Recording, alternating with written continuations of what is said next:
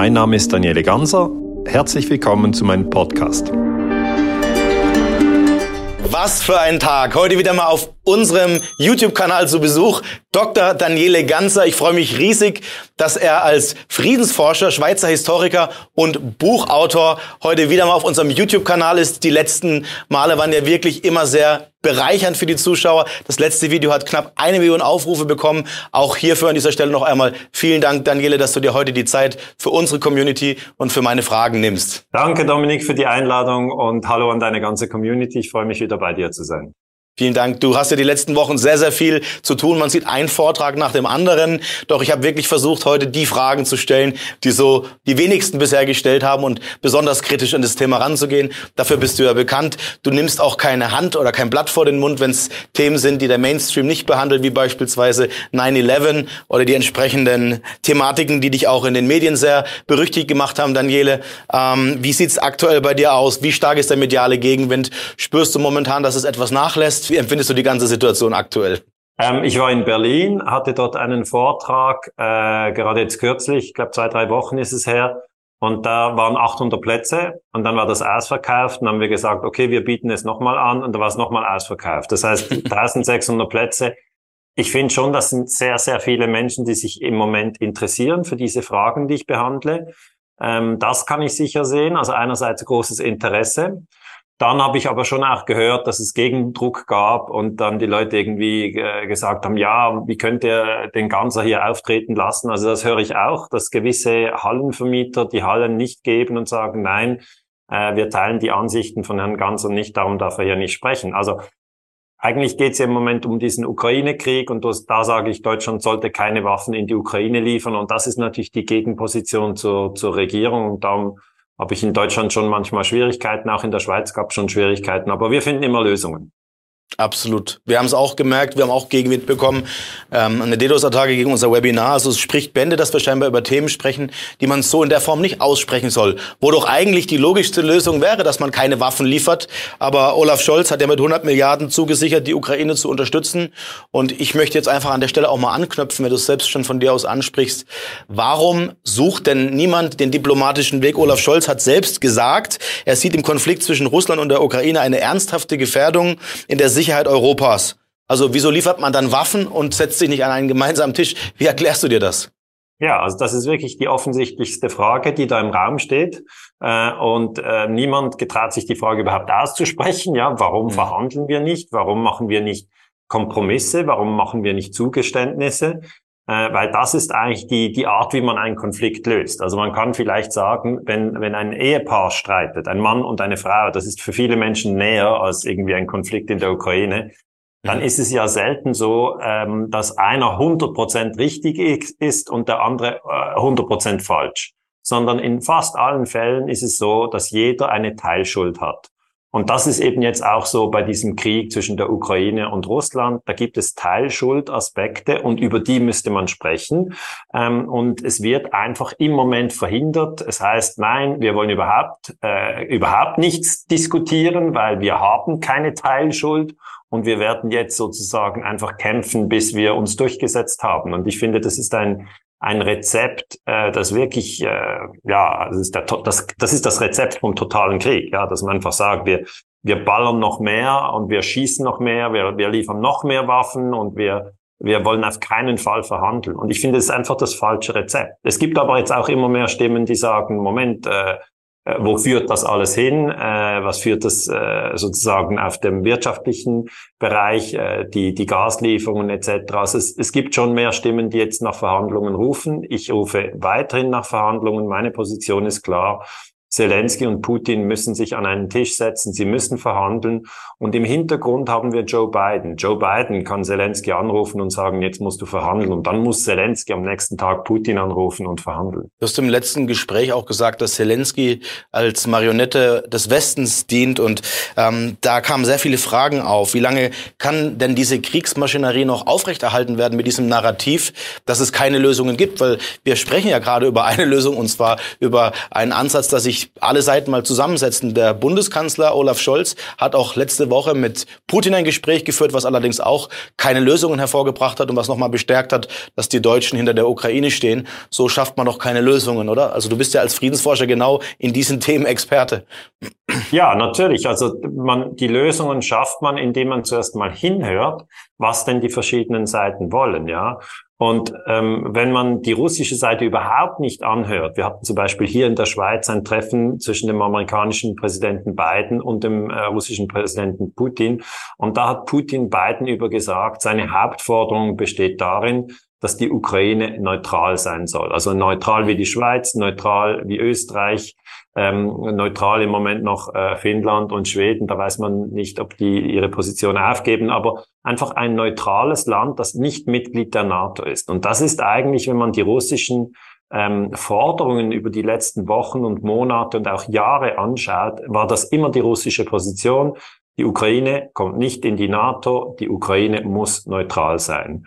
Und wenn Zelensky bereit wäre, ähm, das zu unterschreiben und das auch in die ukrainische äh, Verfassung aufzunehmen, zu sagen, wir sind ein neutrales Land, äh, wir kommen nicht in die NATO, dann wäre viel Entspannung möglich. Ein wichtiger Teil, der zu den Spannungen beiträgt, zumindest aus Sicht der Bürger, ist ein, ja, für mich eines der wichtigsten Themen und auch wieder mal eine Gretchenfrage, die in der Öffentlichkeit nicht gestellt wird, nämlich wie kam es dazu und vor allem durch wen kam es dazu, dass Nord Stream 2 und Nord Stream 1 gesprengt wurden. Wir haben mal ein bisschen gegraben und Joe Biden drohte ähm, laut dem Spiegel, also dazu gibt es einen Artikel, den verlinke ich auch gerne unter dem Video, damit es nicht direkt wieder ähm, von vielen Zuschauern abgestempelt wird, dass, und zwar die Aussage Joe Bidens selbst in diesem Jahr noch, ähm, sollte Russland in die Ukraine einmarschieren, wäre es das Ende für die Ostsee-Pipeline Nord Stream 2, sagte Biden und das in einem Gespräch mit Olaf Scholz in Washington. Dieses Thema hat man gefühlt in den deutschen Medien überhaupt nicht wahrgenommen.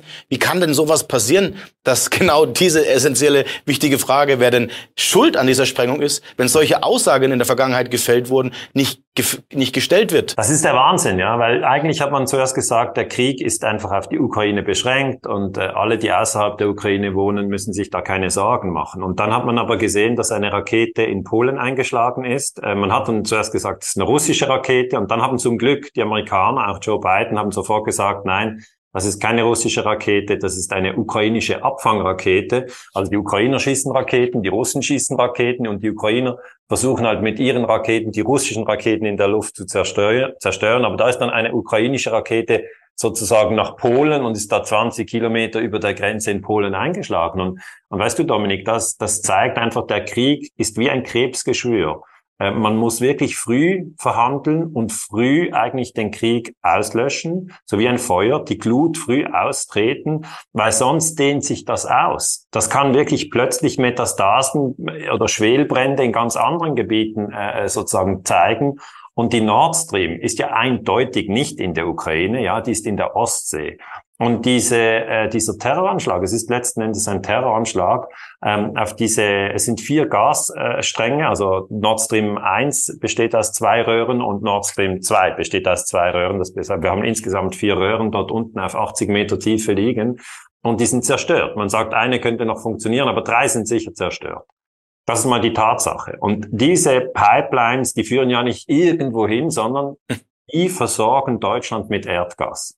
Und der Unterschied ist zu äh, Pipelines, die über Polen oder durch die Ukraine kommen, dass hier kein Staat dazwischen äh, geschaltet ist als als äh, als ja wie soll ich sagen als Zwischenhändler ja weil die Ukraine und und und Polen sind ja eigentlich immer Zwischenhändler für das Erdgas das von Russland nach Deutschland fließt.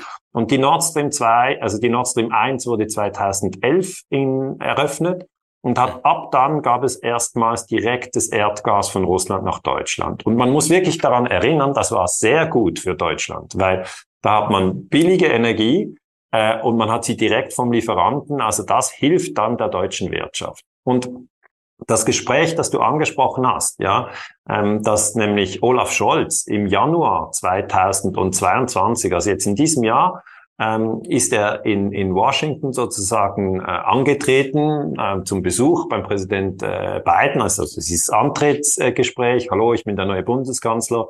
Äh, und äh, dort hat, äh, war das Thema Nord Stream 2 hm, sozusagen in der Luft. Ja, es ging darum, dass man gesagt hat, Nord Stream 1 läuft ja schon seit zehn Jahren. wir würden gerne Nord Stream 2 auch noch ähm, in Betrieb nehmen und dann haben wir wirklich eine, eine sehr gute Verbindung von billige Rohstoffe aus Russland direkt in die Wirtschaftsnation äh, Deutschland, was wiederum allen Ländern in Europa hilft, ja, weil Deutschland Klar. ist das Zugpferd von ganz Europa.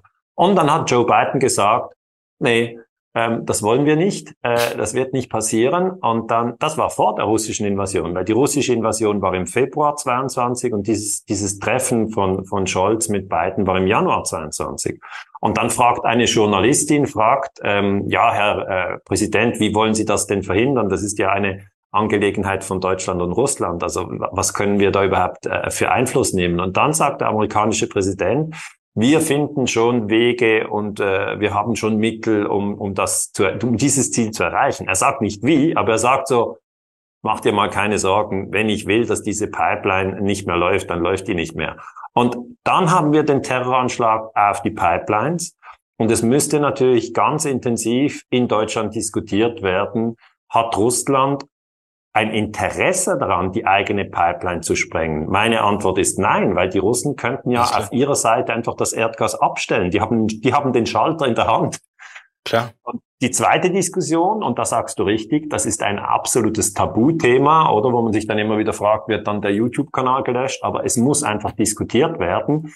Ähm, haben die Amerikaner oder die Briten die Pipeline gesprengt. Weil dass die Deutschen ihre eigene Pipeline sprengen, halte ich ebenso für unwahrscheinlich. Das heißt, die Russen und die Deutschen sind in meiner Überlegung mal draußen, ohne dass ich es beweisen kann. Aber ich sage mal, Scholz sprengt nicht seine eigene Pipeline. Ich sehe das nicht.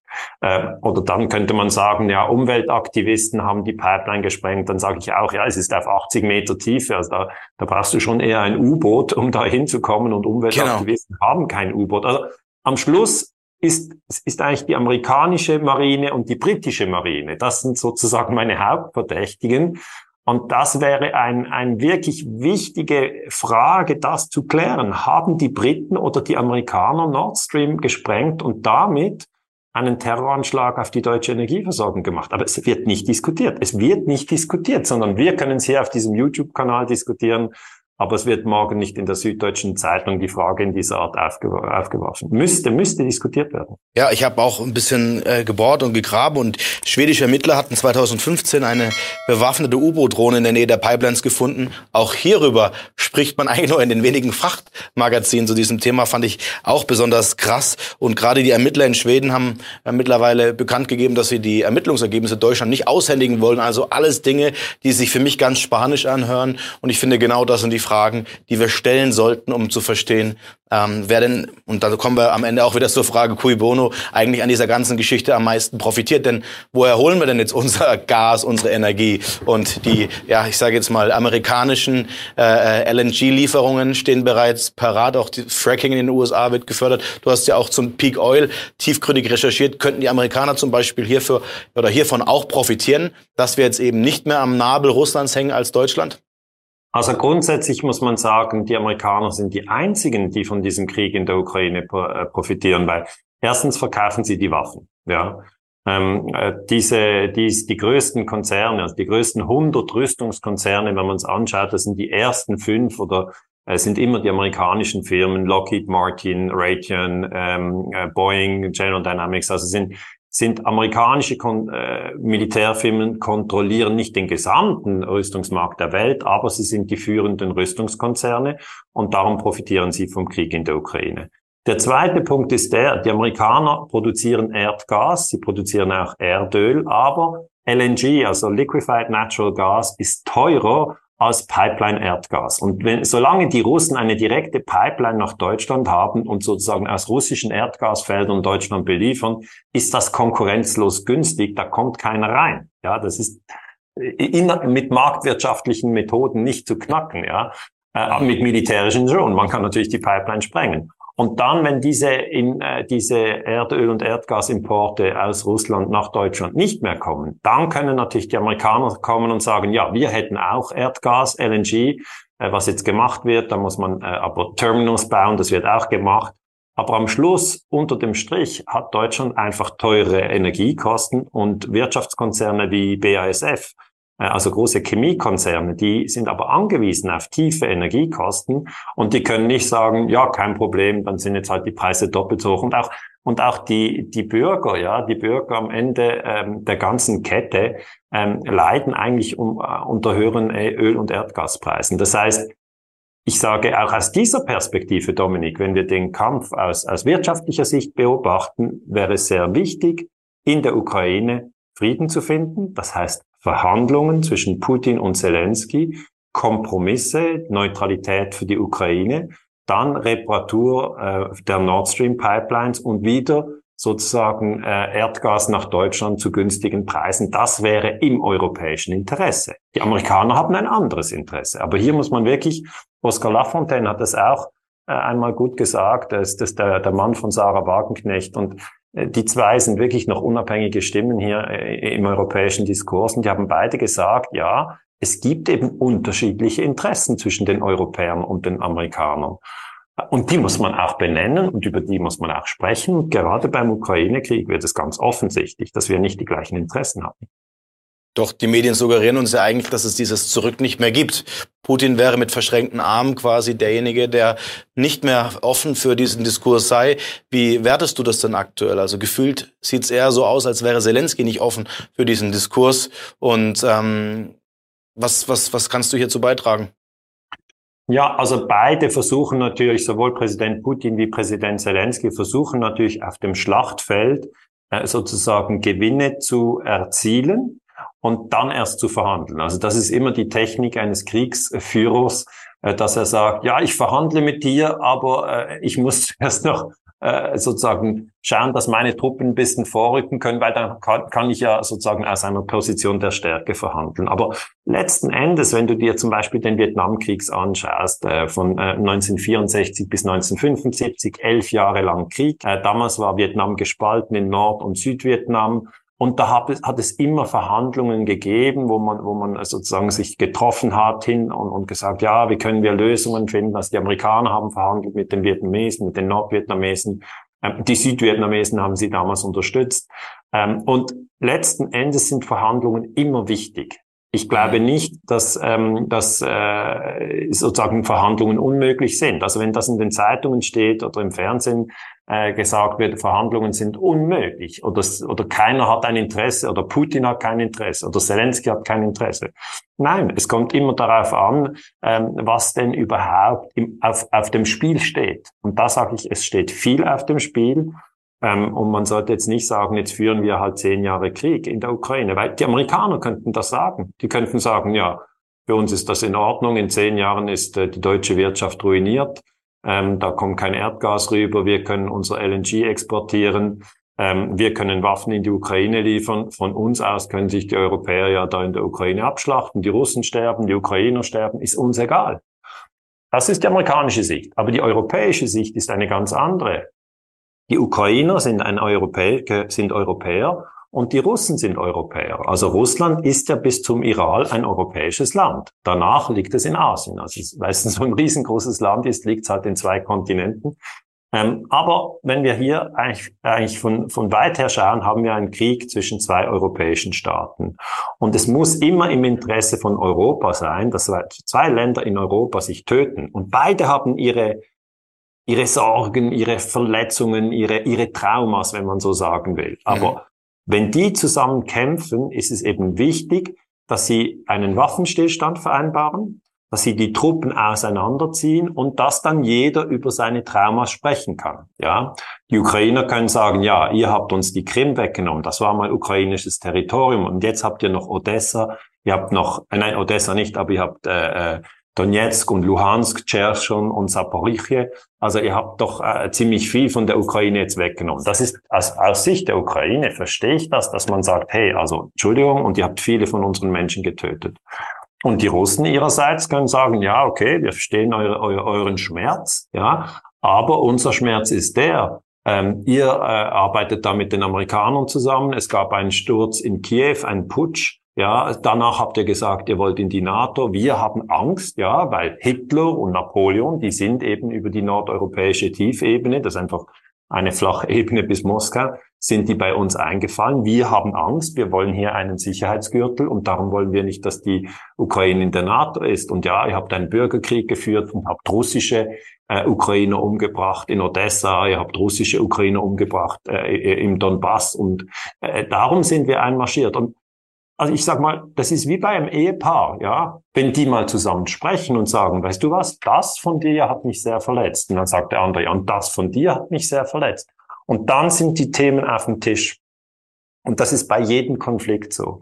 Und darum sollten wir nicht so tun, als ob es schwarz-weiß ist. Es ist, es ist nie schwarz-weiß. Sowohl die Russen haben eine Teilschuld mit der Invasion, die ist illegal, aber äh, die Amerikaner haben eine Teilschuld mit dem Putsch 2014, der ist illegal. Äh, und äh, die, die Regierung in Kiew hat auch eine Teilschuld. Sie hat einen Bürgerkrieg geführt von 14 bis 22 mit 10.000 Toten gegen das eigene Volk. Das ist auch eine Teilschuld. Also, weißt du, Dominik, ich, ich argumentiere mit Teilschuld. Und das freut mich, dass ich das auf deinem Kanal kann, weil wenn du jetzt Spiegel aufschlägst oder wenn du ARD Tagesschau schaust oder wenn du Süddeutsche Zeitung an, anschaust, das sind ja die Leitmedien, da gibt es keine Teilschuld, sondern da ist immer 100% Schuld ist bei Putin und bei Moskau. Und dann gibt es ein intensives Russland-Bashing, was eigentlich überhaupt keine Analyse ist der Probleme, die wir in Europa haben und der möglichen Lösungen. Ich glaube, die Medien nutzen natürlich die Unwissenheit vieler Menschen, dass es schon viel früher Vorbereitungen gab und Entwicklungen, die zu diesem Krieg führten. Du hast ja im letzten Gespräch auch über den Putsch gesprochen. Du hast ja, glaube ich, schon 2015 darüber auch ein Video gemacht, dass es einen Regime-Change in, der, in der Ukraine gab. Und ja, damals ja. war ich schon hellhörig und äh, das Video hat, glaube ich, jetzt sehr viel äh, Anklang gefunden in den letzten Monaten, wo Menschen sich einfach auch noch mal ein Stück weit selbst äh, schlau machen wollten, was da in der Vergangenheit gesprochen wurde und wie es dazu kam. Kannst du das nochmal kompakt für diejenigen, die das letzte Video nicht gesehen haben, erklären, wie deiner Meinung nach es überhaupt dazu kommen konnte, dass Russland dann den ersten Schlag gemacht hat, der mit nichts zu verzeihen ist? Also nicht falsch verstehen, auch von den Zuschauern. Ich denke, wir beide sind gegen Krieg, aber wir versuchen natürlich die Analysen hier ein Stück weit zu betreiben und zu verstehen und den Zuschauern verstehen zu geben, wie es so weit kommen konnte, dass es auch Teilschuldige gibt, ja? Genau, also wir sind beide gegen den Krieg, das ist wichtig. Ähm, ich bin schon sehr viele Jahre in der Friedensforschung engagiert und ich verurteile die Invasion von, von Putin vom 24. Februar 2022. Das ist illegal und darum hat Putin eine Teilschuld, hat Moskau eine Teilschuld für den Zustand, den wir jetzt drin sind. Wir sind ja mitten in einem Krieg. Ähm, aber es gab eben 2014 am 20. Februar einen Putsch in Kiew. Kiew ist die Hauptstadt der Ukraine und dort wurde die Regierung gestürzt. Das war die gewählte Regierung von Janukowitsch, Präsident Janukowitsch. Die wurde gestürzt. Ähm, und meiner Meinung nach haben die Amerikaner diesen Putsch gemacht. Und zwar Joe Biden, der war damals Vizepräsident und Obama, der war damals Präsident. Das heißt, wenn Joe Biden heute sozusagen sagt, dass es ihm sehr leid tut, dass die Menschen in der Ukraine leiden, dann ist das einfach die Oberheuchelei, weil mit dem Putsch, den er dort gemacht hat, ja, hatte die Ukraine ins Chaos gestürzt. Er hätte den, den Menschen in der Ukraine damals sagen müssen, macht keinen Putsch, versucht Wahlen durchzuführen. Wenn ihr euch bei den Wahlen durchsetzen könnt, ja, dann könnt ihr vielleicht eine, eine neue Regierung bilden. Aber ihr müsst eben Janukowitsch in Wahlen schlagen. Ihr könnt nicht einfach einen Putsch machen. Aber hat ja Biden nicht gemacht. Er hat einen Putsch gemacht. Und zuständig äh, für einen Putsch bei den Amerikanern ist dann immer der Außenminister. Äh, John Kerry war damals Außenminister. Und unter ihm gibt es eine Vizen-Außenministerin, das ist Victoria Nuland. Und Victoria Nuland kann ja den Putsch auch nicht selber machen, aber sie hat meiner Meinung nach die Fäden gezogen. Sie hat mit Jeffrey Pyatt gesprochen. Das ist der amerikanische Botschafter in Kiew. Also die Amerikaner haben in jedem Land eine Botschaft. Und Dominik, wenn ich ganz offen sprechen kann, wenn du jetzt ein amerikanischer Geostratege bist und du denkst dir, ja, wie mache ich in Kiew einen Putsch? Ja, über deine Botschaft. Okay, das ist deine Basis vor Ort. Und diese amerikanische Botschaft hat dann eben ein Gespräch geführt, das abgehört wurde. Also Jeffrey Pyatt ist der amerikanische Botschafter. Jeffrey spricht mit Victoria. Victoria Nuland ist die Vize-Außenministerin. Und in diesem Gespräch, das wurde Anfang Februar publiziert, wir sind jetzt im Februar 2014, sagt eben Victoria Nuland, ich denke, Klitsch, gemeint ist Klitschko, der Boxer, der muss nicht in die Regierung, sondern ähm, Yatsenyuk. Und Yatsenyuk wird dann tatsächlich Premierminister und wird danach von Obama in Washington empfangen. So im Sinne von, das ist jetzt unser Mann vor Ort. und äh, Poroschenko wird Präsident und Poroschenko sagt dann auch gleich, äh, wir wollen die Ukraine in die NATO führen. Und dieses diese Vorgeschichte, also der Putsch von 2014, ja, den wollen viele einfach nicht sehen und sagen, den Putsch hat es nicht gegeben. Und dann, wenn ich doch äh, sehr viel Beweise liefern kann, sagen sie, okay, in Ordnung, es hat einen Putsch gegeben, aber die Amerikaner haben nichts damit zu tun. Ja, es war eine rein ukrainische Operation. Dann sage ich, ja, natürlich, es gibt Ukrainer, die diesen Putsch wollten, aber ähm, die Amerikaner haben hier äh, eindeutig Einfluss genommen. John McCain war auch auf dem Maidan. Der Maidan ist eben dieser Platz in Kiew, äh, wo der Putsch äh, passiert ist. Ähm, und es wurden dann auch Scharfschützen eingebracht. Die haben sowohl Polizisten wie auch Demonstranten erschossen. Äh, da gab es etwa 50 Tote. Und das waren die ersten Toten dieses Krieges in der Ukraine. Und danach erst kam der Bürgerkrieg. Danach hat sich die Krim abgespaltet. Danach hat sich der Donbass abgespaltet. Und darum Dominik, mein Versuch ist wirklich nur einfach die historischen Wurzeln aufzuzeigen und zu sagen, Leute, es ist nicht schwarz-weiß. Die Leute, die in der Ukraine den Putsch gemacht haben, das waren rechtsextreme Ukrainer. Die tragen eine Teilschuld. Die Amerikaner, die diesen Putsch unterstützt haben, John McCain, Victoria Nuland, Jeffrey Pyatt äh, und vor allem Joe Biden, der heute Präsident ist, die tragen eine Teilverantwortung. Und wenn wir einfach nicht darüber sprechen und so tun, als wenn es das nicht gegeben hätte, ähm, dann wird das überhaupt nicht helfen, weil wir, wir können eigentlich den Konflikt nur lösen, wenn alle ihre ja, ihr Sündenregister sozusagen offenlegen und sagen, ja, okay, das habe ich gemacht. Also bei, bei einer Ehe wäre es dann wirklich so, dass der Mann sagt, ja, okay, äh, da bin ich fremd gegangen. Und die Frau würde sagen, ja, okay, da äh, da habe ich dich äh, betrogen. Und dann, wenn beide sagen, okay, also das war ja nicht in Ordnung, dann kann man irgendwann wieder sagen, wollen wir überhaupt noch zusammenbleiben oder nicht. Und dann kann man sich auch trennen, wenn es privat ist. Aber bei Staaten geht das nicht. Die Ukraine und Russland bleiben Nachbarn. Ja, die Ukraine wird sich nicht in Richtung Brasilien verschieben und Russland wird irgendwie auch nicht nach Australien auswandern, sondern die bleiben Nachbarn. Und darum müssen die verhandeln und die müssen einen Frieden finden. Das, das so viel zum Putsch. Ich weiß nicht. Ich habe es jetzt vielleicht nur kurz. Nein, das ist super, super verständlich. Wir können ja auch das letzte Video verlinken, damit die Zuschauer sich dort nochmal tiefgründiger informieren können. Es gibt ja zahlreichen Content von dir. Wie, für wie kritisch hältst hältst du es denn dann, dass eine deutsche Außenministerin Annalena Baerbock ankündigt, dass die Sanktionen ähm, vorerst kein Ende finden werden und dass vor allem die Beendigung eine Voraussetzung ähm, wäre, wie Putin be bekannt gegeben hat, dass Nord Stream 1 wieder Gas liefert. Also uns wird ja erzählt, es gibt keine Gaslieferungen mehr, die, äh, der Kuchen ist gegessen. Aber was kannst du dazu sagen? Also ich finde Annalena Baerbock, äh, die deutsche Außenministerin, ähm, hat einfach viel zu wenig die deutschen Interessen im Auge. Ja, es ist doch nicht im Interesse von Deutschland, dass der Krieg ewig dauert. Weil wenn ein Krieg in Europa da ist, ist wie ein, wenn ein, wenn ein Zimmer im eigenen Haus brennt. Dann muss man alles tun, um Kompromisse zu finden und sozusagen den Brand im Haus zu löschen, weil sonst brennt das ganze Haus Europa. Und das ist gefährlich. Ich habe das schon erklärt mit dieser Rakete, die in Polen eingeschlagen ist. Baerbock hat gesehen, dass die Energieversorgung von Deutschland äh, in die Luft gesprengt wurde, also nicht die ganze, aber zumindest Nord Stream. Das heißt, man sieht schon, die Gefahr, dass sich ein Konflikt ausdehnt, ist da. Ähm, und darum denke ich, ist sie hier nicht weise. Ja, sie führt nicht in eine gute Richtung. Ich würde eigentlich äh, ganz anders argumentieren. Ich würde, wenn ich deutsche Außenministerin wäre, äh, eben sagen, wir brauchen jetzt Verhandlungen zwischen beiden Kriegsparteien. Die Waffenlieferungen in die Ukraine werden eingestellt. Man muss Kompromisse finden.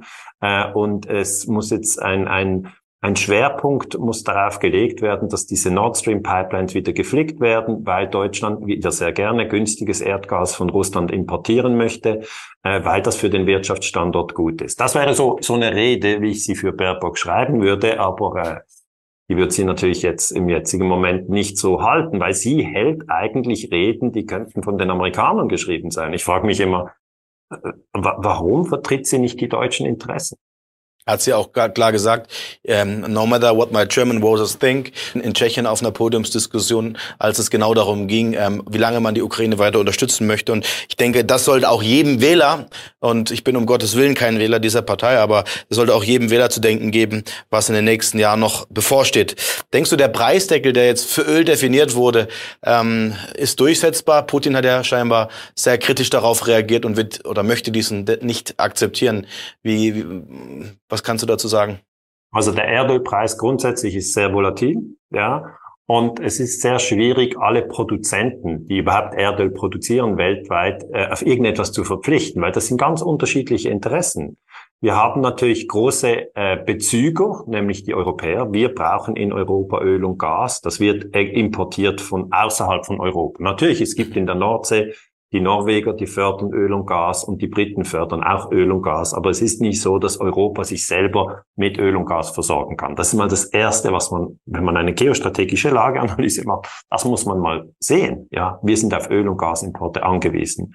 Ähm, die Saudis hingegen brauchen nicht alles Öl und Gas, das sie haben, sondern sie haben Überschuss und das möchten sie exportieren. Die Russen können auch nicht alles Öl und Gas gebrauchen. Äh, sie haben Überschuss und möchten das exportieren. Aber neben den Europäern gibt es noch die Inder, mehr als eine Milliarde, und die Chinesen auch mehr als eine Milliarde. Und die brauchen auch diese Importe. Und man kann hier keinen Preisdeckel fix machen. Ich glaube, das wird längerfristig nicht funktionieren, weil die verschiedenen Anbieter und die verschiedenen Abnehmer eben ganz unterschiedliche geostrategischen Interessen haben. Äh, man hat gerade kürzlich gesehen, dass die Amerikaner gegenüber den Saudis ihre Interessen durchdrucken wollten. Ähm, und äh, das haben sie damals nicht geschafft. Und was jetzt spannend ist, ist natürlich zu sehen, dass sowohl Indien wie auch China, also das ist zweimal 1,4 Milliarden Menschen, das sind 2,8 Milliarden Menschen. Das, das ist also, ich sag mal, wenn, wenn wir die ganze Weltbevölkerung von 8 Milliarden anschauen, ja, dann haben wir hier mehr als ein, ein Viertel, ja, der eigentlich sagt, bei diesem Wirtschaftskrieg machen wir nicht mit. Und das bedeutet, es wird neue, es gibt ja jetzt wie neue Allianzen, ja. Es gibt ja. neue Allianzen, die entstehen, wo man sich am Schluss dann fragt, ja, also wa warum sollte sich Deutschland vom Iran abkoppeln? Warum sollte sich die Schweiz von Iran und von China abkoppeln? Warum sollten wir uns eigentlich von allen Ländern abkoppeln, von denen die Amerikaner sagen, das sind unsere Feinde. Mit denen dürft ihr keinen Handel treiben. Weil das ist ja die, die Frage, wenn du fragst nach Rohstoffpreisdecken und so weiter, ist letzten Endes die Frage, mit wem ja, mit wem darf man überhaupt handeln? Und im Moment heißt es, mit Russland darf man nicht handeln. Und das ist natürlich für Europa falsch. Europa sollte mit Russland handeln, weil Russland hat viele günstige Rohstoffe und grenzt direkt, ist ein europäisches Land. Es ist ja das einzige europäische Land, das Öl und Gas hat. Neben Norwegen, Großbritannien habe ich erwähnt. Aber Luxemburg und die Schweiz werden die Öl- und Gasversorgung für Europa nicht übernehmen. Äh, auch Spanien und Portugal können es nicht richten. Auch die Türken und die Griechen haben äh, kein Öl und Gas in nennenswerten Mengen im, äh, zu liefern. Österreich auch nicht. Belgien? Nein. Schweden? Nein. Finnland? Auch nicht. Also äh, letzten Endes ähm, äh, finde ich, wenn man die Rohstoffe anschaut, und ich habe wirklich ähm, mich in diesem Buch Europa im Erdölrausch intensiv mit dieser Frage beschäftigt, ähm, dann äh, wird es wieder ganz klar, als aus, die, aus der Sicht der Versorgungssicherheit müsste man den Krieg in der Ukraine sofort befriedigen, Kompromisse, Kompromisse finden, ja, und dann wieder günstiges Öl und Gas aus Russland importieren. Unbedingt. Ja, danke für deine Darstellung der Sichtweise. Jetzt hat der erste europäische äh, Präsident, in dem Fall Emmanuel Macron, mit seinen Aussagen zu Russlands Politik äh, zu Irritation geführt, gerade wenn, wenn man auf die deutsche Politik schaut. Und zwar sagte er, er möchte auf Russlands Sicherheitsinteressen eingehen und Putin nun Garantien geben. Hältst du das für einen ersten sinnvollen Schritt? Was verbirgt sich deiner Meinung nach dahinter? Du kommst ja aus der französischsprachigen Schweiz, vielleicht hast du auch noch mal eine andere mediale Wahrnehmung. Also die Schweiz hat verschiedene Sprachregionen. Wir haben Deutsch, Französisch und Italienisch und ich komme aus der italienischsprachigen Dann habe ich es falsch aufgefasst, Entschuldigung. Aber ich, ich habe Verständnis für die Franzosen. Die sind ja hier, ich bin in, im Raum Basel, die sind ja hier zehn Meter über die Grenze. Äh, er fängt gleich Frankreich an. Und mhm. ich finde, es ist sehr richtig und, richtig und wichtig, was Macron sagt. Also Macron als Präsident von Frankreich sagt, wir verstehen, dass Russland Sicherheitsinteressen hat. Und die Sicherheitsinteressen von Russland sind klar. Die Ukraine darf nicht Mitglied der NATO sein und in der Ukraine dürfen keine amerikanischen Truppen stationiert sein. Ende der Durchsage. Und wenn Macron das sagt, finde ich, das geht in die richtige Richtung. Wäre wünschenswert. Ähm, schauen wir uns mal die mediale Berichterstattung gerade im Zuge der Fußball-WM an. Die Massenmedien oder die Mainstream-Medien, die Staatsmedien, wie auch immer, ähm, haben derzeit gefühlt weniger, äh, vor allem wenn es um den Russland-Ukraine-Krieg geht, als um die Fußball-WM. Was oftmals verbirgt sich, also das war jetzt die Erfahrung der letzten ja, Jahrzehnte, wenn man sich mal die Fußball-WMs anschaut und Gesetze, die währenddessen durchgewunken wurden. Was verbirgt sich derzeit hinter der zurückhaltenden Haltung der Medien? Glaubst du, das liegt einfach daran, weil momentan die Fronten verhärtet sind? Oder denkst du, dieses Spektakel, gerade das Medienspektakel der Fußball-WM, bietet auch Möglichkeiten, wieder Gesetze in eine Richtung zu lenken, die dann äh, nachher Dinge einfacher möglich machen? Jetzt mal eine etwas kritischere Frage. Ja, also ich muss ganz ehrlich sagen, Dominik, dass ich natürlich selber auch Fußball schaue. Ich bin ja. tatsächlich äh, ein, ein Fußballfan. Also ich, ich habe auch Fußballspiele jetzt geschaut von dieser Weltmeisterschaft. Natürlich nicht alle, weil man, ich bin ja auch am Arbeiten und irgendwie kann man nicht äh, irgendwie mitten am Tag ein Fußballspiel schauen. Aber ich habe natürlich das Spiel von Deutschland gesehen. Ich fand es sehr schade, dass Deutschland ausgeschieden ist. Ich habe Spiele von der Schweiz gesehen. Die Schweizer sind im Moment noch dabei. Äh, ich habe Frankreich gesehen äh, mit Kilian Mbappé, die Tore, die er gemacht hat, sehr, sehr eindrücklich. Das heißt, ich bin einer, der gern Fußball schaut. Das muss man mal zuerst sagen. Was jetzt, was jetzt hinten für Gesetze durchgewunken werden, weiß ich nicht. Ja, ich sage einfach, wenn man die Fußball-Weltmeisterschaft sich nimmt, dann kann man sagen, die wird ja alle vier Jahre ausgetragen. Und das hilft auch bei der historischen Analyse. 2014, ja, ist Deutschland Weltmeister geworden. 2014 war genau das Jahr, als es einen Putsch gab in der Ukraine, als die Amerikaner diesen Putsch gemacht haben. Weil die, die Menschen können sich manchmal die Jahreszahlen nicht merken und sagen, wann war nochmal dieser Putsch in der Ukraine? 2014, als in dem Jahr, als äh, Deutschland Fußballweltmeister wurde in Brasilien, Endspiel äh, gewonnen und zuvor im Halbfinale Brasilien geschlagen. Sehr, sehr interessant. Und dann ähm, 18 wäre vier Jahre später und dann nochmal vier Jahre später ist 22. Also acht Jahre nach dem Putsch kommt die russische Invasion. Das heißt, wir sind jetzt eigentlich bei der dritten Fußballweltmeisterschaft, wenn, wenn man das historisch anschaut. Und ich, ich sage einfach, wenn wir fähig sind zu sagen, ja, wer wurde denn das letzte Mal Fußballweltmeister? Wenn wir fähig sind, uns daran zu erinnern, dass Deutschland Fußballweltmeister war im 2014, und das sind wir, ja, dann sollten wir auch fähig sein, bei der Analyse von Konflikten, ja, beim Ukraine-Krieg nicht nur mit dem Jahr 2022 anzufangen, sondern auch ins Jahr 2014 zurückzugehen. Also das ist eine, eine Verbindung, die ich oft mache. Jetzt schauen wir uns vielleicht noch mal ein Stück weit einen ganz kurz einen anderen Kriegsherd an, der jetzt heute überhaupt nicht stark diskutiert wurde, der aber mindestens genauso ein großes Potenzial für einen dritten Weltkrieg bietet, wenn wir es uns mal aus der Risikobewertung anschauen, zumindest meiner Ansicht nach wie jetzt der Russland-Ukraine-Konflikt. Und zwar geht es um Taiwan und China. Und spannend dabei fand ich, als in einem 60-Minuten-Interview von Scott Pelley ähm, von CBS News Joe Biden befragt wurde, ob die US-Streitkräfte Taiwan gegen einen Angriff des Festlandes verteidigen würden, hat er ganz klar und unverblümt gesagt, ja, wenn es tatsächlich einen noch nie dagewesenen Angriff gäbe. Schauen wir jetzt mal zurück, was er sagte, auch zu Nord Stream und was er jetzt hier sagt, dann beängstigt das doch etwas. Was denkst du über die unberuhigende Aussage von Joe Biden in dieser Hinsicht und für wie kritisch bewertest du diesen Kriegsherd im Vergleich zur Ukraine und Russland, die ja dann doch ein Stück weit näher an uns dran sind?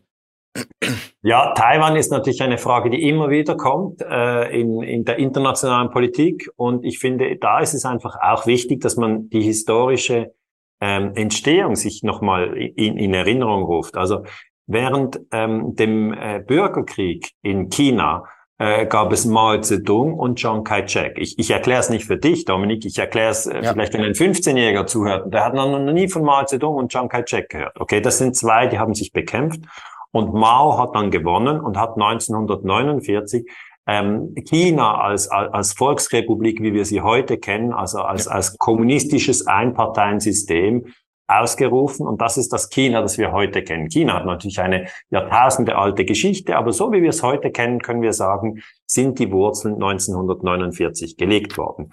Was hat Chiang Kai-shek gemacht? Chiang Kai-shek hat Festland China verlassen und ist auf eine Insel gegangen, Formosa. Diese Insel hat immer zu China gehört. Und er hat gesagt, und hier rufe ich meinen eigenen Staat an, ja, aus. Und die Amerikaner haben Chiang Kai-shek unterstützt und haben gesagt, ja, Jetzt haben wir gerade die UNO gegründet in New York. Äh, du kannst ganz China vertreten. Dann hat also Taiwan während vielen Jahren Gesamtchina im UNO-Sicherheitsrat in New York vertreten, was eigentlich verrückt war.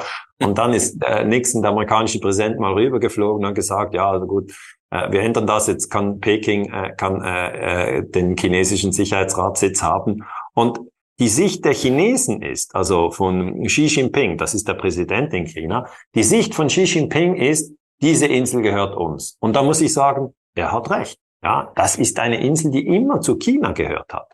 Und das heißt jetzt nicht, dass ich ein Anhänger von Xi Jinping bin, sondern ich sage einfach, wenn ein Teil weggespalten wird, ja, und dann äh, sozusagen die Amerikaner diesen Teil noch bewaffnen, was tatsächlich so ist, also Taiwan ist stark bewaffnet durch die Amerikaner, ähm, dann heißt das noch nicht, dass die Geschichte ausgelöscht ist. Natürlich, die Menschen auf Taiwan sind gespalten. Ein Teil von, von ihnen sagt, wir wollen auf keinen Fall Teil von China werden, weil wir haben zu, uns zu einem viel besseren Staat entwickelt und wir möchten unabhängig sein.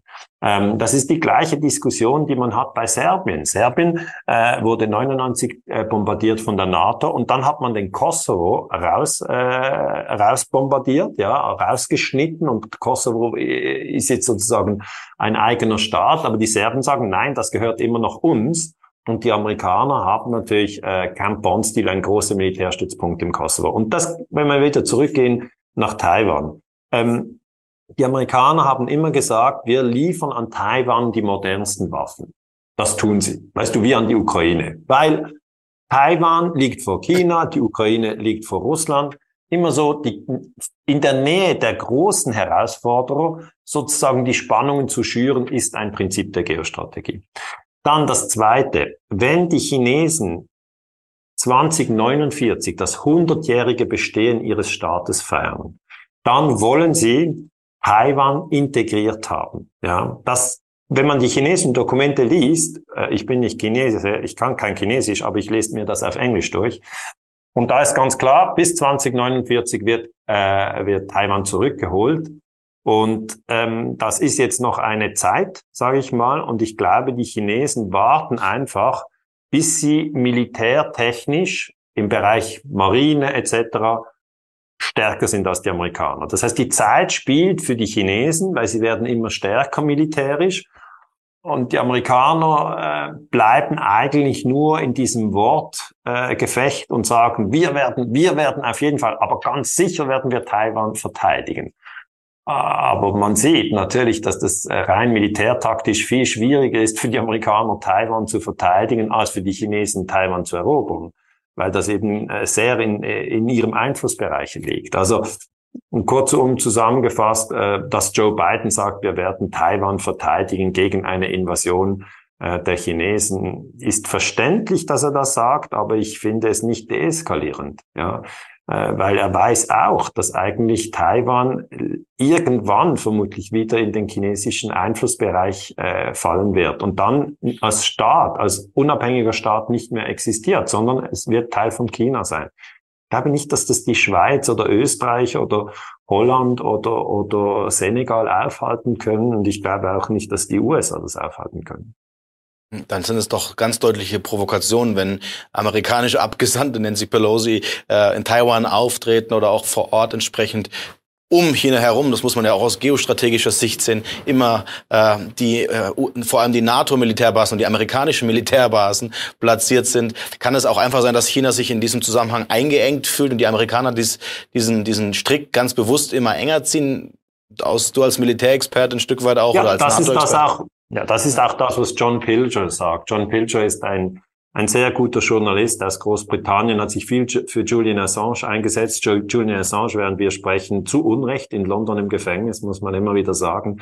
Ähm, und John Pilger hat eigentlich äh, gesagt, klar, Die Amerikaner haben auf äh, Japan sehr viele Militärbasen, sie haben in Südkorea sehr viele Militärbasen. Sie versuchen eigentlich möglichst viele Militärbasen um China herum aufzubauen. Das ist einmal die amerikanische Sicht. Und die chinesische Sicht ist natürlich die, dass die Chinesen eigentlich schrittweise ihre Wirtschaft ähm, vergrößern möchten, verstärken möchten. Also BIP, Bruttoinlandprodukt, misst man ja. Man hat 193 Länder und man kann bei jedem Land das Bruttoinlandprodukt messen. Und ähm, das BIP äh, von China und USA äh, ist jetzt in etwa gleich groß. Das heißt, bei den größten Wirtschaftsmächten der Welt haben wir ein Kopf-an-Kopf-Rennen, gerade jetzt, während wir sprechen, zwischen USA und China. Und wenn die Chinesen an den Amerikanern vorbeiziehen und Wirtschaftsmacht Nummer eins werden, was eben gut möglich ist, weil die Chinesen sind 1,4 Milliarden Menschen, die Amerikaner sind nur 330 Millionen. Okay, wenn die Chinesen an den Amerikanern vorbeiziehen, ähm, dann äh, ist plötzlich die Weltordnung so, erste Wirtschaftsmacht China, zweite USA, dritte Japan, vierte Deutschland. Und das ist im Moment noch nicht der Fall, aber das ist so eine Entwicklung, die man beobachten kann. Und dann ist eigentlich die Situation so, dass die Amerikaner jetzt schon sagen, China ist unser großer Herausforderer. China ist gefährlich. Und als Friedensforscher kann ich wieder sagen, es ist einfach eine Zeit, in der die amerikanische Vorherrschaft zurückgeht und es entsteht eine multipolare Welt. Also multipolar heißt einfach, multi heißt viel, oder? Viele Pole. Und unipolar wäre einfach die amerikanische Vorherrschaft, amerikanischer Imperialismus. Und multipolar heißt, China hat andere Interessen, Russland hat andere Interessen, Brasilien hat andere Interessen, Südafrika hat andere Interessen, Indien hat andere Interessen. Und plötzlich unter, unterstellt man sich nicht einfach mehr so den Amerikaner. Und diese multipolare Welt ist am Entstehen. Ähm, und ich glaube, es ist möglich, dass wir eine friedliche multipolare Welt haben, weil das ist ja wichtig. Ja, wir wollen nicht äh, sozusagen den amerikanischen Imperialismus ersetzen durch einen chinesischen Imperialismus oder oder oder dass Indien jetzt andere Länder überfällt. Aber es, es, es ist Dominik meiner Meinung nach denkbar, dass wir hier in diesem 21. Jahrhundert so ein bisschen die Wachablösung erleben, dass die Amerikaner eben eigentlich äh, ihren Einfluss reduziert sehen, nicht freiwillig, aber er, wird abnehmen und dass die Chinesen aufsteigen. Ich hoffe nicht, dass das dann dazu führen wird, ähm, äh, dass neue Kriege ausbrechen. Weil es geht im übergeordneten Sinn geht es mir zumindest immer darum, wie können wir eine friedliche Welt schaffen. Das, das ist eigentlich die übergeordnete Frage. Super. Jetzt kommen wir zu den letzten Zuschauerfragen, die uns, also wir haben wirklich hunderte von Fragen bekommen und wir haben versucht, die zusammenzufassen, so ganz wenigen und um die Essenz ein Stück weit rauszukristallisieren. Und eine Frage passt hier wie die Faust aufs Auge ähm, zu deinem letzten Thema und zwar geht's um die BRICS-Staaten. Ähm, speziell ähm, äh, hier merkt man ja auch, dass diese, wie du so besprichst, multipolare Welt scheinbar immer relevanter wird. Und die Frage war, sehen wir derzeit einen Zusammenbruch des Petrodollars gerade jetzt und einen Wandel in eine multipolare BRICS-Welt, fragt Danny Abroad. Äh, kannst du dazu antworten? Ja, ja, also ich, ich sehe tatsächlich eine Entwicklung, die hin äh, zu einer multipolaren Welt geht. Äh, man muss vielleicht erklären, BRICS steht für Brasilien, äh, B für Brasilien, R für Russland, äh, I für Indien, C für China, S für Südafrika. Und das ist ja ein Wort, das man einfach so einfach aussprechen kann, aber man kann da noch mehrere Staaten dazu tun. Also äh, äh, der Iran kann, kann, kann in diese Gruppe reinkommen, die Türken sind in Gesprächen. Also ich sage einfach, die Welt verändert sich. Sie verändert sich immer. Und was wir nicht tun sollten, ist einfach nur die New York Times und nur den Spiegel zu lesen und dann denken, das, das bildet äh, die globale Perspektive ab. Das ist nicht so. Und wir haben in den NATO-Staaten, also 30 Länder sind Mitglied in der NATO. Das ist Deutschland, das ist Frankreich, das ist England, aber vor allem die USA und Kanada, die die NATO anführen. Die USA führen die NATO an. In den NATO-Staaten haben wir so einen Diskurs von ja, der Krieg in der Ukraine ist ein guter Krieg und Putin wird verlieren und wir müssen nur mehr Waffen liefern. Und das steht dann in allen NATO-Staaten, egal, ob man in Frankreich die Zeitung liest oder, oder in Belgien. Aber das sind nur 30 Länder. Und wenn wir weiter rausgehen, erkennen wir sofort, ah, es gibt aber 193 Länder. Also 193 minus 30 gibt noch 163. Dann denkst du, 163, da kann ich mir auch nicht alle merken. Zum Beispiel die Schweiz, ja, ich, wir sind nicht Mitglied der NATO. Ja, also wir sind immer nahe dran hier im ganzen Getümmel, aber wir sind nicht Mitglied der Europäischen Union, wir sind nicht Mitglied der NATO und darum schaue ich das auch immer so ein bisschen von außen an. Äh, aber unter diesen äh, 193 Ländern sind die BRICS-Staaten sicher die, die die größte Dynamik haben. Da ist eine sehr, sehr große Dynamik und ja, wie gesagt, äh, das sind demografisch gesehen, rein an der Anzahl Menschen, die da sind, riesige Staaten. Ob das jetzt den Petrodollar sofort bricht, kann ich nicht sagen. Aber es, es ist natürlich so, dass man sieht, dass Saudi-Arabien und China sich annähern. Das ist einfach so. Und wenn, also muss vielleicht noch anfügen, was der Petrodollar ist. Mhm. Ähm, der Dollar ist die amerikanische Währung und die Amerikaner haben gesagt, wir können leider unsere Währung nicht mehr mit Gold decken.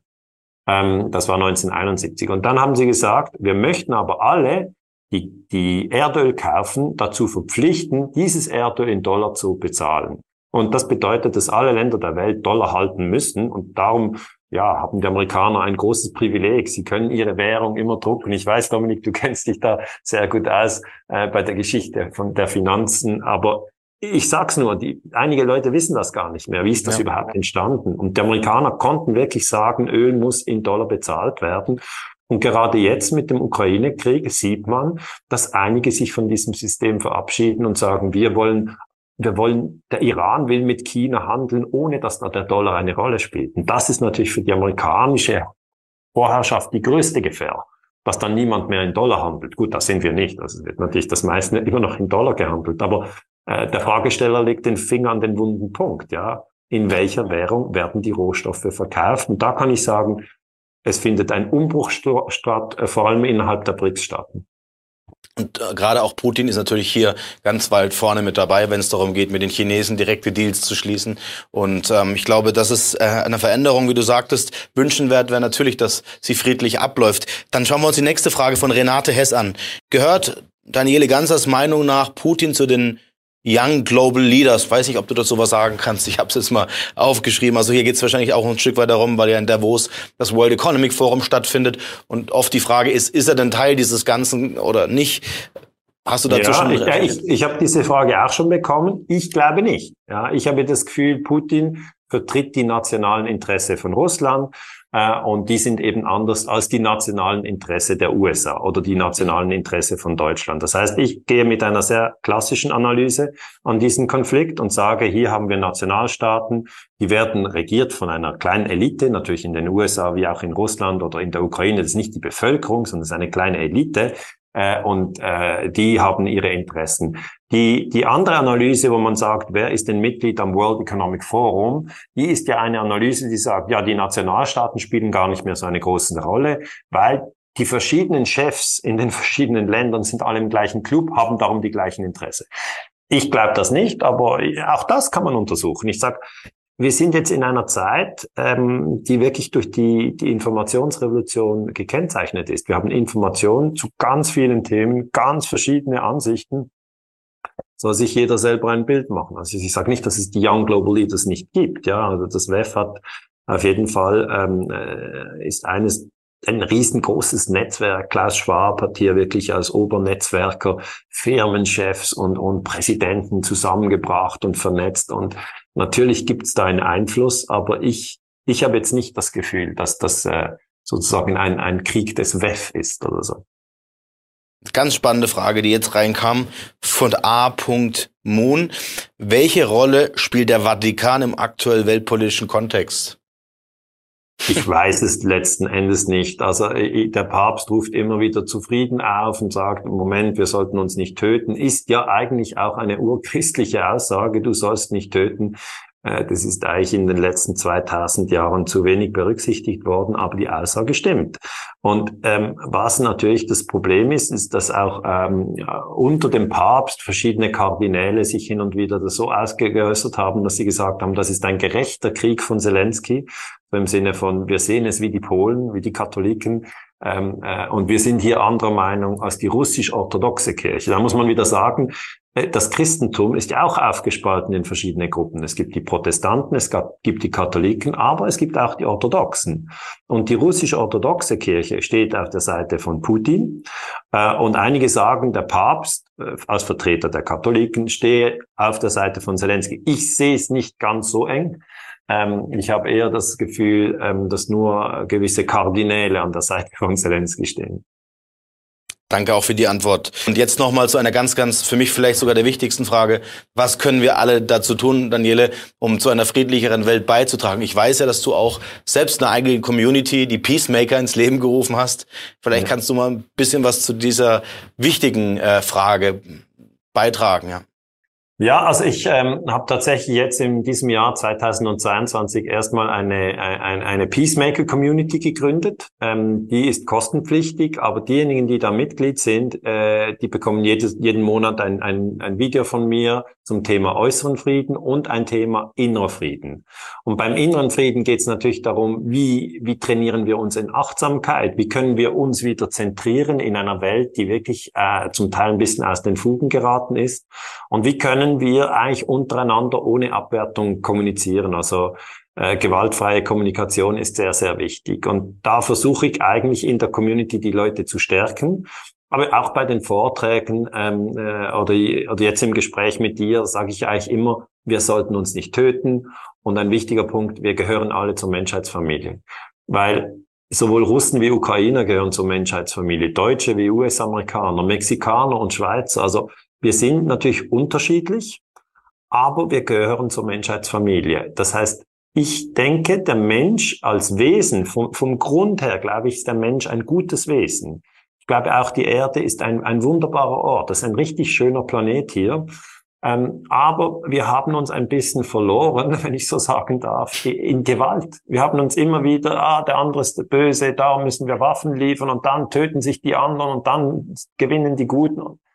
Das, das, das, das ist etwas, was ich, was ich, was mich immer wieder erstaunt, wie einfach wir in Kriege reingehetzt werden. Denkt dir mal, Dominik, die Bundeswehr war in Afghanistan. Ja, da habe ich gesagt, ja, können wir mal Terroranschläge vom 11. September aufklären? Der Einsturz vom WTC 7, das wurde ja gar nicht durch ein Flugzeug getroffen. Nein, nein, nein, nein, da wollen wir nicht darüber sprechen. Das heißt, ich versuche eigentlich mit meiner Forschung sozusagen hinter die Kulissen der Macht zu blicken, um zu erklären, Schaut her, wir werden immer wieder angelogen, die Massenvernichtungswaffen im Irak gab es nicht. Ähm, darum, wenn wir das mal erkennen, dann können wir einfach diese Kriegspropaganda wegwerfen und sagen, klar, es gibt unterschiedliche Interessen. In jedem Dorf gibt es unterschiedliche Interessen. In jeder Familie gibt es unterschiedliche Interessen. Das ist in Ordnung. Es gibt auch Konflikte. Das ist auch in Ordnung. Ich habe auch Konflikte. Jeder Mensch hat Konflikte. Aber der Hauptpunkt ist, wir sollten uns nicht töten. Ja. Und der Ukraine-Krieg ist eben so ein Beispiel, wo wir das wieder, wieder, wieder nicht richtig machen, sondern wir töten, wir kommen als Menschheitsfamilie in, in Schwarz-Weiß-Bilder rein und da versuche ich eigentlich zu deeskalieren. Also ich sage wirklich, Russen wie Ukrainer gehören zur Menschheitsfamilie. Das ist eine Kernaussage in meinen Vorträgen im Moment. Ganz, ganz, ganz tolles Statement. Für die Zuschauer, die sich dafür interessieren, wir verlinken natürlich auch gerne die Peacemaker ich kann auch immer nur sagen, freue mich auch über jeden Austausch mit dir, auch mit jeder E-Mail, wenn da am Ende Peace steht. Das zeigt einfach, wofür du stehst und das sollten wir alle wieder nach draußen tragen. Es ist auch gar nicht so schwierig. Wir können alle bei uns selbst anfangen. Ich habe mir für das Schlusswort ein schönes Zitat aufgehalten und zwar sagt das von Frank Thies ist dieses Zitat, die Wahrheit ist eine unzerstörbare Pflanze. Man kann sie ruhig unter einen Felsen vergraben, sie stößt trotzdem durch, wenn es an der Zeit ist. Und ich bin ganz sicher, dass wir unseren Teil dazu beitragen, du vor allem, Daniele. Und ich kann nur sagen, von ganzem Herzen danke, dass du heute unserer Community wieder diesen Mehrwert geschenkt hast. Und ich freue mich natürlich immer, wenn du uns hier wieder begrüßen kommst. Also das Schlusswort lasse ich jetzt in diesem Falle bei dir. Ja, Dominik, ich kann eigentlich da wirklich nicht viel zufügen. Ich möchte dir für das äh, Gespräch danken, für die Möglichkeit dass wir uns auch äh, einfach austauschen können, frei austauschen können. Ich glaube, das ist in der Zukunft wichtig, dass die Menschen sich wieder getrauen, ihre Meinung zu sagen. Und wenn wir jemand anderen hören, der eine andere Meinung hat, möchte ich einfach anregen, dass wir den nicht abwerten, dass wir also ohne irgendwelche Schimpfbegriffe äh, sagen, nun gut, ich habe eine andere Meinung, aber das will das so stehen lassen. Das äh, fände ich eine wichtige Entwicklung fürs nächste Jahr 2023. Man kann ja immer Wünsche haben fürs neue Jahr, äh, und da hoffe ich doch, dass wir in, in der gewaltfreien Kommunikation doch ein bisschen vorwärts kommen, weil da sind wir im Moment noch nicht so richtig ähm, ja, auf Kurs, wenn ich so sagen darf. Ja, vielen Dank. Für alle Zuschauer, die sich sagen, wow, das letzte Gespräch hätte ich auch gerne gesehen, warum das eine Million Aufrufe hat, erfahren Sie hier. Dort geht's zu diesem Video. Vergessen Sie auch nicht, unseren YouTube-Kanal zu abonnieren. Natürlich finden Sie unter dem Video alle weiterführenden Links, über die wir heute gesprochen haben, Danieles Kanal und selbstverständlich auch die Community. Ich bedanke mich nochmal ganz herzlich und sage auf Wiedersehen. Bis bald, Daniele. Ciao.